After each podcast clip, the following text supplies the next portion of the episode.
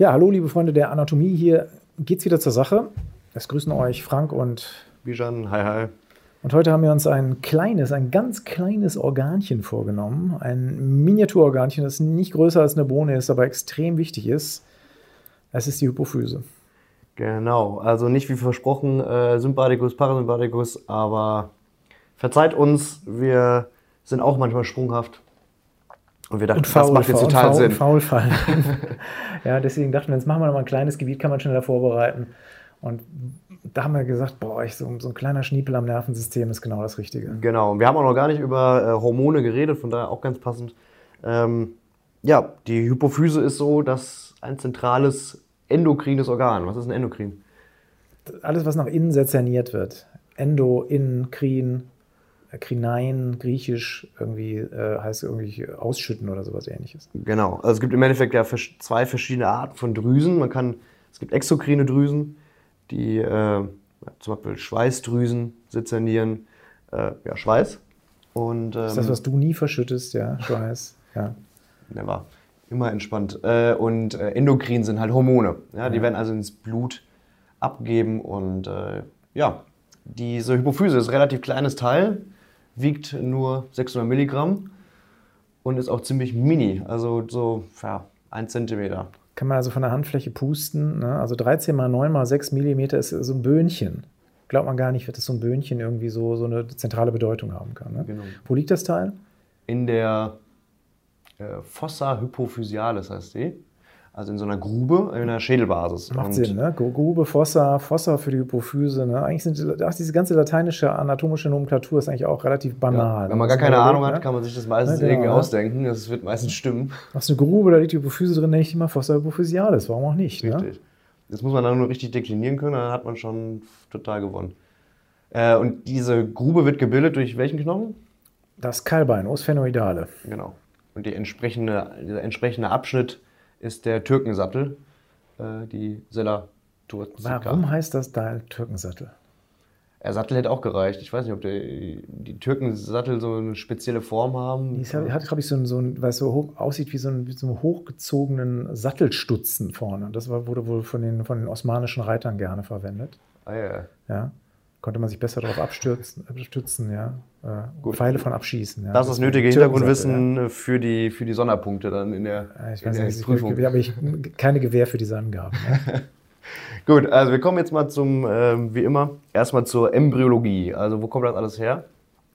Mhm. Ja, das wollten wir eigentlich schlabbern, aber diesmal hat sich Bietern durchgesetzt. Ja? Er, hat, er, hat, er hat mich in den Schwitzkasten genommen und hat gesagt, diesmal, Frank, diesmal, Frank, schätzen wir die Embryologie nach vorne. Genau, ist nämlich auch gar nicht so unrelevant, wie wir gleich sehen werden, ähm, weil da auch ein paar Erkrankungen herkommen können. Also sollten wir mal besprechen.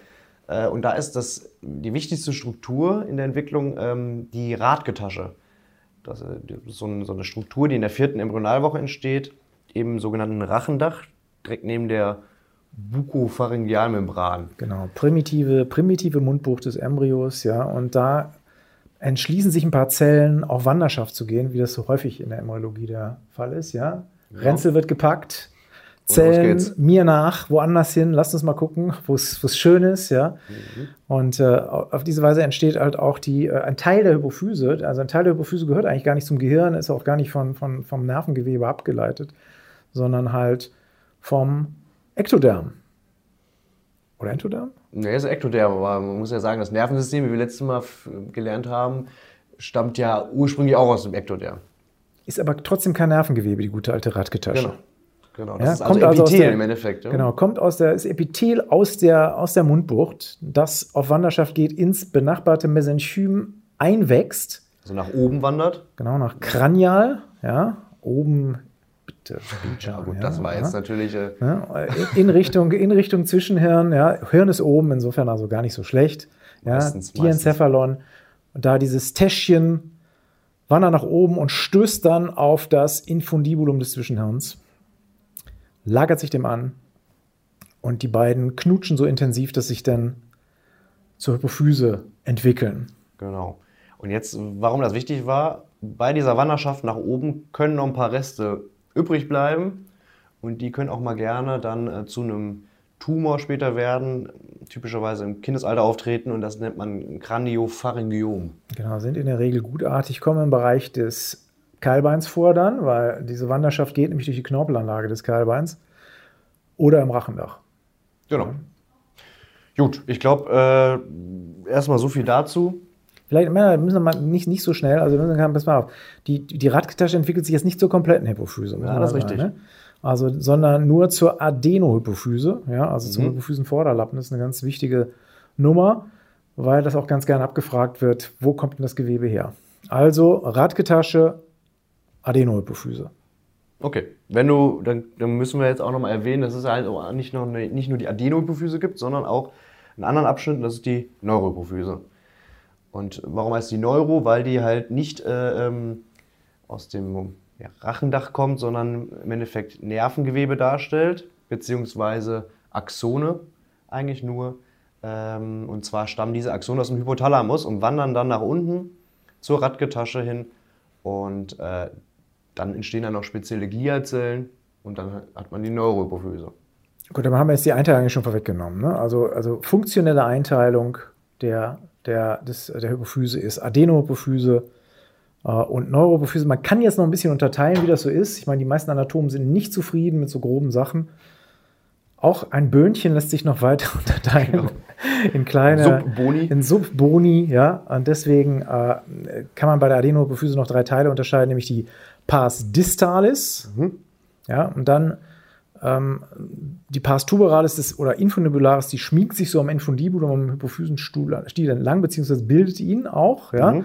Und dann so ein Ding, äh, wo man in, in, Lehrbüchern dann gerne mal unterschiedliche Sachen drüber liest. Das ist die Pars intermedia, ja, die aber auch nicht so wahnsinnig relevant ist und wie gesagt auch unterschiedlich eingeschätzt wird von vielen Anatomen. Genau, also Adenohypophyse, Pars distalis, Pars tuberalis bzw. infundibularis und die Pars intermedia. Das ist also die, die eigentliche äh, Epitheldrüse, epitheliartige Jetzt hat er sich ein bisschen verquatscht. Ja. Er ist ja hängen geblieben, im, angelte im Nirvana jetzt, aber ich, ich, ich gebe ihm die Hand und, und fange ihn auf. Ähm, wir müssen noch kurz die Neuropophyse gliedern, biedern. Jetzt kannst du wieder, jetzt kannst du wieder einstellen. Jetzt bin, jetzt bin ich wieder am Start. Also da unterscheidet man nur zwei Abschnitte. Einmal Pars nervosa oder von einigen Leuten Lobus nervosus genannt und Infundibulum. Also Infundibulum ist äh, im Stiel. Pars nervosa macht im Endeffekt den Hinterlappen aus. Jetzt kommen wir nämlich zur anatomischen Einteilung. Die ist, wenn man es ganz, ganz genau nimmt, äh, äh, ein bisschen anders. Und zwar unterscheidet man da zwischen dem eigentlichen Drüsenkörper, der in diesem Türkensattel drin sitzt, und dem Hypophysenstiel. Und der Drüsenkörper kann man unterteilen dann in Vorderlappen und Hinterlappen. Äh, willst du mal aufklären, woraus jetzt der Vorderlappen besteht, genau.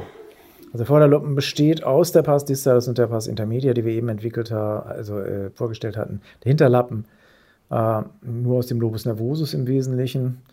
Ähm, und der Stiel setzt sich halt auch aus einem Teil der, der Adenohypophyse, also dieser Pars tuberalis, äh, zusammen und dann aus dem Infundibulum, aus dem Teil der Neurohypophyse.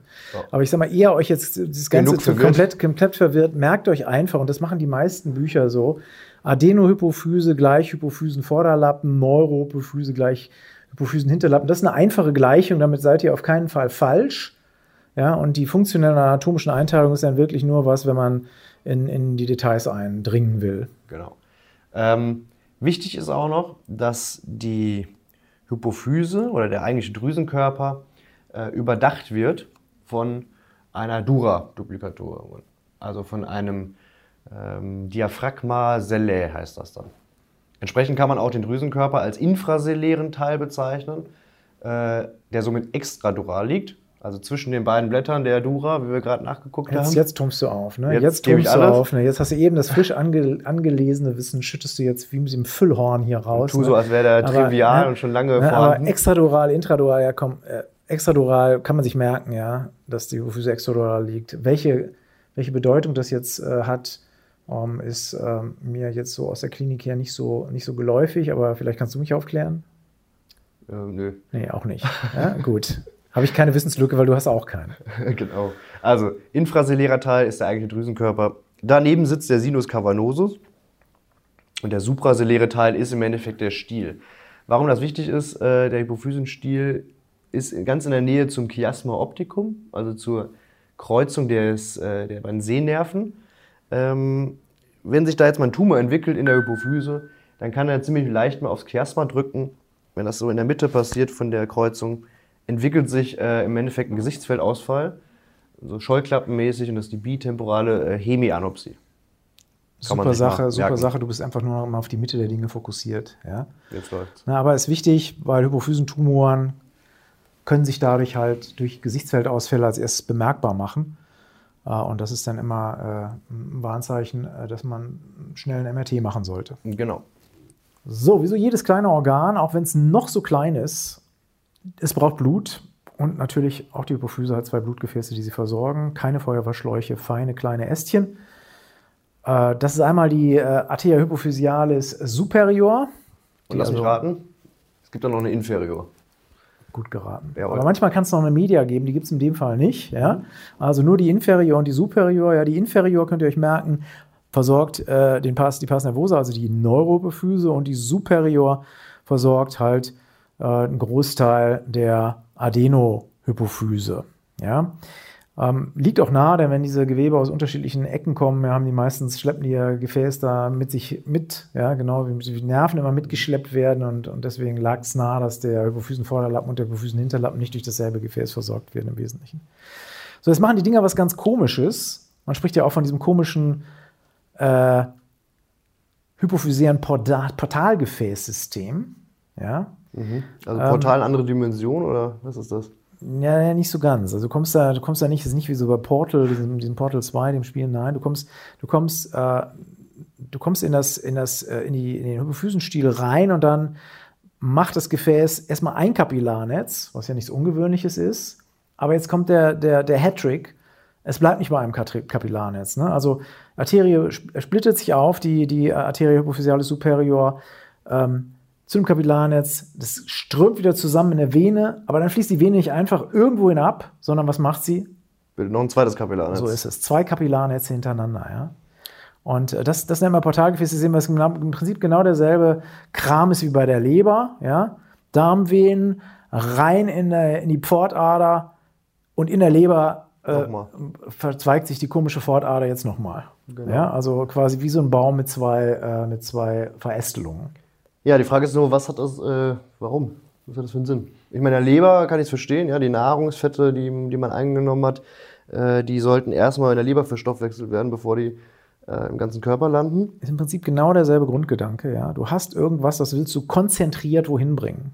Du willst den ganzen Kram aus dem Darm konzentriert in die Leber reinschieben, damit da ordentlich Stoffwechsel gemacht wird. Und hier ist genau dasselbe, nur mit den Hormönchen, die quasi Adenohypophyse steuern. Okay, es wäre nämlich irgendwie wär ein bisschen blöd, die kommen aus, der, aus, der, aus dem Hypothalamus. Es wäre ein bisschen blöd, wenn du die jetzt in den Körperkreislauf einspielen würdest und die dann in, was sich Ultraverdünnung irgendwann mal wieder zurückkommen würden zu ihren Zielzellen. Und deswegen funnelst du die durchs Portalgefäßsystem und hast die dann in relativ hoher Konzentration dann an ihren Zielzellen. Deswegen der ganze Aufwand, zwei Kapillarnetze hintereinander geschaltet. Okay, aber das Problem ist doch, äh, im Gehirn es gibt doch die Blut-Hirn-Schranke. Das heißt, die Hormone würden noch gar nicht so wirklich da ankommen, wo sie hin sollen, also die Steuerungshormone vom Hypothalamus. Ähm, wie ist das ge gelöst? Clever vermerkt, deswegen ist das Endothel da fenestriert, also die ganzen äh, Peptide und der ganze andere Kram kann da durchtreten und äh, dadurch auch die Zielzellen erreichen. Genau. Also kein, keine Abdichtung wie bei der normalen Blut-Hirn-Schranke, dass da nichts durchkommt, außer ganz wenigen selektierten Substanzen oder aktivem Transport. Nein, hier ist fenestriert. So ein paar Peptide können da durchschwappen und dadurch können auch die Steuerhormone ihre Zielzellen erreichen. Genau, das heißt, diese Eminentia mediana, wie dieses erste Kapillarsystem genannt wird, zählt somit zu den zirkumventrikulären Organen. Als, als, ja, weil es dieses komische fenestrierte äh, Endothel hat, ne? weil es in der genau. Nähe des äh, dritten Hirnventrikels liegt und weil es das fenestrierte Perfekt. Endothel hat. Ne? Alles klar. Also das müsst ihr euch merken. Ne? Im, vielleicht noch ganz kurze Ergänzung. Im, in der Adenohypophyse habt ihr zwei Kapillaren jetzt ineinander geschaltet, in der Neurophyse nicht. Ja, da ist nur ein Kapillarnetz. Ja, also das heißt, die Arteria hypophysalis inferior, die den Pars nervosa versorgt, die bildet genau nur ein Kapillarnetz und fließt dann halt aus der Hypophyse ab, schwapp in den Körperkreislauf. Sind auch andere Hormone, die da gemacht werden und sind auch gleich sozusagen die Effektorhormone und nicht die Releasing-Hormone, die da gebildet werden. Aber das, da kommen wir gleich nochmal zu. Genau. Wenn du schon was ergänzt, dann ich auch noch eine Sache. Die beiden Gefäße kommen aus der Carotis interna. Jetzt, Gut, haben, jetzt, jetzt haben wir es. Jetzt haben wir es alles, alles erwähnt. Also, Blutversorgung haben wir jetzt geklärt. So, jetzt gucken wir uns mal die Zellen an. Ja, die Zellen der Adenohypophyse, also des Hypophysenvorderlappens, und schauen mal genau, was mit denen los ist. Und wie das so ist, die Histologen, das sind ja Leute, die, die, die unglaublich gerne mit Farbstoffen umgehen. Also ich glaube, das das, die kriegen als, als Zweijähriger so Plackerfarben geschenkt und das, das verfolgt die das ganze Leben. Ja, die müssen alles anfärben, die Jungs. Ne? Haben früher was der, was der Kleiderschrank, wo sie mit ihrem Fingerchen drauf rumgetappt haben. Und jetzt sind es halt die Zellen. Und äh, in der Tat, da lassen sich doch über Farbstoffe zwei verschiedene Zellgruppen einteilen und Bijan Fink, dessen Medizinstudium bekanntermaßen weniger lang zurücklegt als das meine, wird uns jetzt sagen, welche zwei Typen das sind. Ja, das ist gut aus der Affäre gezogen. Das ist einmal die basophilen Zellen und einmal die azidophilen Zellen. Also die Zellen, die basische Farbstoffe eher annehmen und die, die saure Farbstoffe lieben. Und ähm, da hat man aber festgestellt, überraschenderweise, um die 50 Prozent der Zellen in der, in der Adenohypophyse zeigen gar keine Färbung und die nennt man chromophob. Also klar. Chromophobiker, ähm, ja, das sind die Leute, die, die, die keine Farben mögen, ja. Und Zellen, die keine Farben mögen, sind auch chromophob. Genau. Ja, können sich also anfärben. Man vermutet, es könnten Stammzellen sein, ja, aber die hormonproduzierenden Zellen, die färben sich in der Regel munter an. Nämlich entweder mit basophilen oder azidophilen Farbstoffen. So, jetzt kann man das Ganze noch weiter treiben. Histologen sind ja auch nicht blöd, haben festgestellt, Farben sind ganz toll, aber leider Gottes so richtig differenzieren äh, kann man da ja auch nicht. Und deswegen haben sie, nehmen sie Antikörper zur Hand. Ja, Antikörper, die Universalwaffe der mhm. Diagnostik mhm. und der Therapie ja teilweise auch. Und gehen jetzt hin und machen Immunhistochemie. Also knallen Farbstoffe an die Antikörper, fuiba, und konnten das noch weiter aufdröseln. So, Bijan, jetzt wieder dein Einsatz. Also, wenn ich Immunhistochemie, äh, verschluckt, Immunhistochemie mache, welche äh, Einteilung kann ich dann noch weitermachen unter diesen ganzen anfärbenden Zellen? Genau, dann unterscheidet man jetzt insgesamt fünf verschiedene Zelltypen, je nachdem, was für Hormone die produzieren. Also kortikotrope Zellen produzieren, äh, jetzt kommt was, ein langes Wort, äh, Proopium-Melanocortin, also einfach POMC, POMC, POMC, genau. Daraus werden alle möglichen anderen Hormone, das Wichtigste ist jetzt erst einmal hier ACTH. Ähm, dann die Thyreotropenzellen, Thyrio, also es hat irgendwas mit Schilddrüse zu tun, ist TSH das entsprechende Hormon. Und gonadotrope Zellen, Gonaden, also FSH, LH sind hier die entsprechenden Hormone. Das sind die Basophilen. Und dann gibt es ja noch zwei Acidophile, das sind die somatotropen Zellen, die Somatotropin produzieren, also das Wachstumshormon und die laktotropen Zellen, die bilden Prolaktin. So, alles, was wir jetzt gesagt haben, das bezieht sich auf die Pars distalis. Ja, äh, an der Pars intermedia und der Pars tuberalis werden auch noch, äh, gibt es auch noch verschiedene Zelltypen, die auch noch Hormonchen produzieren. Da wird es dann noch ein bisschen unübersichtlich.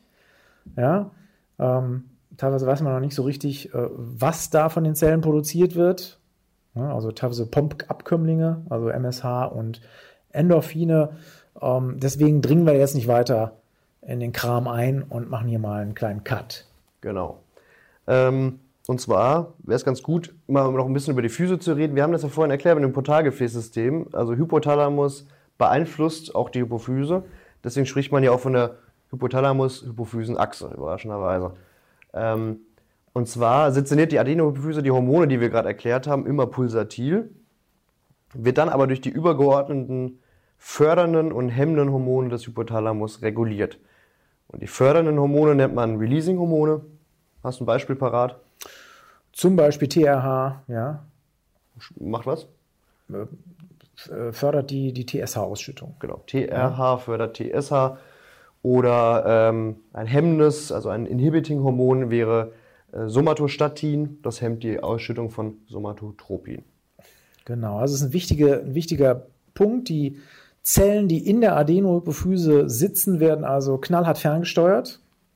Aus dem Hypothalamus. Ja, da kommt, äh, kommen die ganzen Releasing-Hormone her. Hypothalamus reagiert natürlich auch auf irgendwelche Reize, klar, ne? also äh, neuronale Reize, teilweise auch wiederum äh, Feedback-Reize, die, aus, die äh, über den Blutkreislauf in den, in den Hypothalamus gelangen äh, und äh, übernimmt dann die Fernsteuerung der Adenohypophyse in Form der Releasing- und Inhibiting-Hormone, kann also, wenn man es bildlich sieht, der Hypothalamus ist derjenige, der das Gaspedal äh, quasi der Hypophyse besitzt und auch die Bremse, kann also die Drüse nach Belieben fernsteuern. Mhm.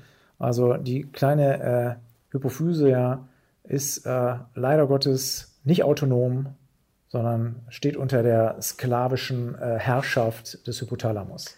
Genau, also so ein grundlegendes Prinzip hier bei den Hormonen. Es gibt immer so Rückkopplungsschleifen. Äh, das kann man sich immer ganz gut merken.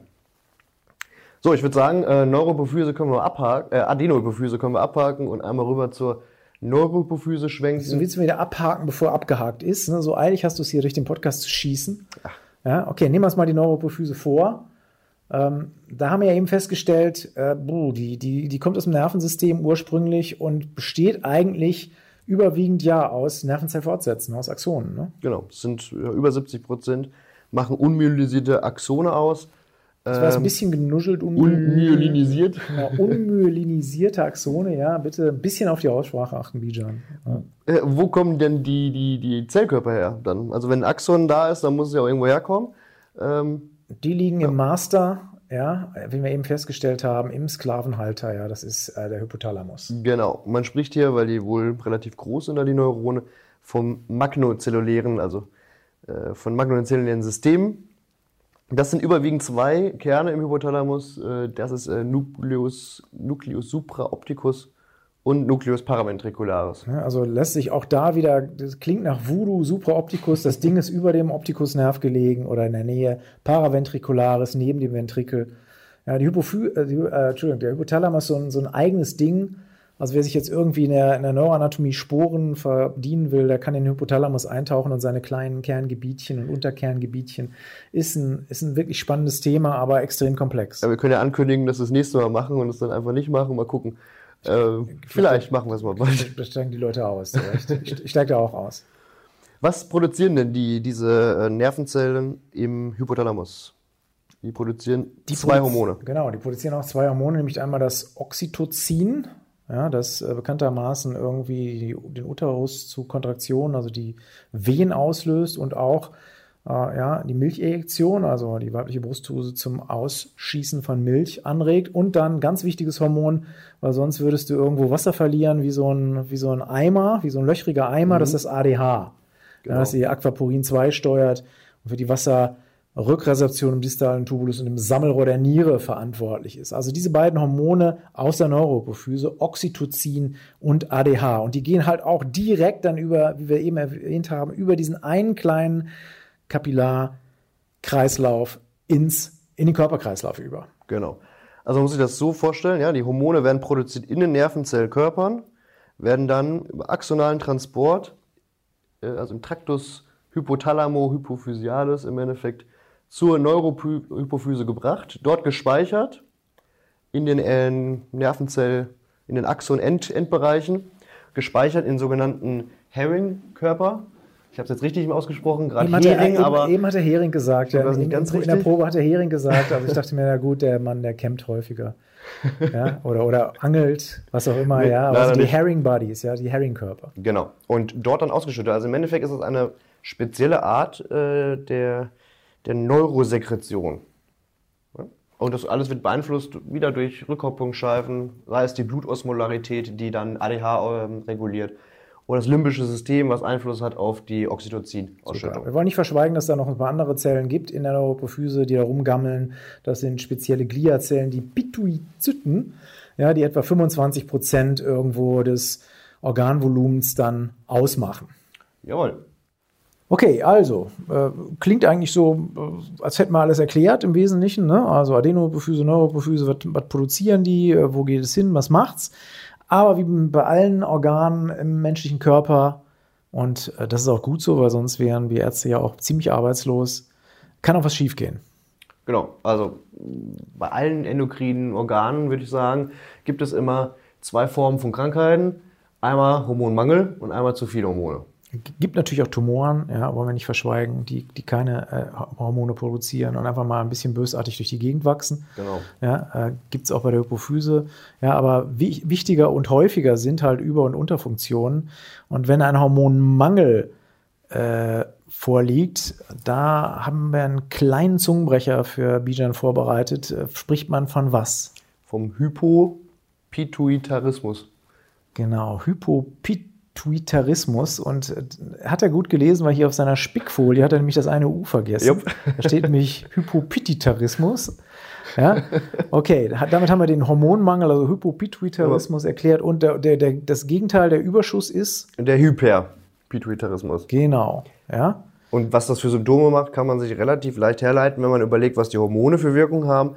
Also wenn man Hormonmangel hat, nehmen wir mal an, äh, ähm, die TSH ist äh, zu wenig da, dann TSH wirkt auf die Schilddrüse, werden zu wenige, äh, wird zu wenig T3 und T4 gebildet.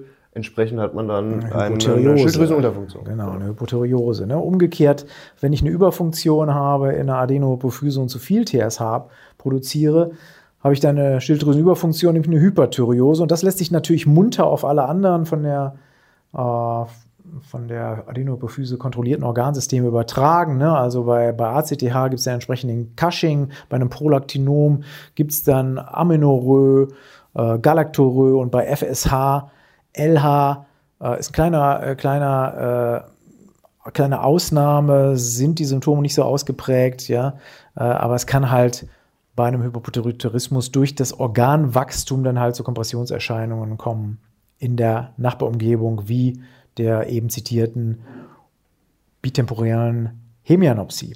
Genau, häufigste Ursachen kurz, also Hormonmangel.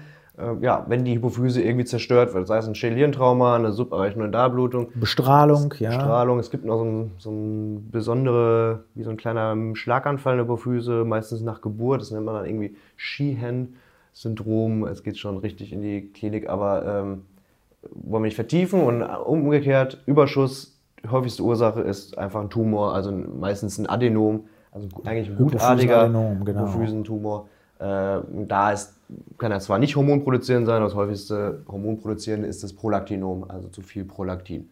Ja, und diese Adenome, wenn man sie medikamentös nicht ausschalten kann, muss man dann in der Regel operativ angehen, ja, und äh, geht dann halt an den Neurochirurgen, der dann das Gewebe dort zerstört. Anschließend müssen allerdings diese ganzen äh, Hormone substituiert werden, lebenslang. Das ist der kleine Nachteil, weil dieses Organ halt eine extrem zentrale Funktion hat. Ja, ich glaube, Ich will noch eine Sache ergänzen, ganz interessant. Äh, wenn man ein neurochirurgisches entfernen will, geht man oft über die Nase rein. Äh, und dann geht es nämlich über den Sinus äh, sphenoidalis, deswegen Gut, dass DJ das sagt. Also, äh, also liebe. Freunde dieses Podcasts, nicht zu tief popeln.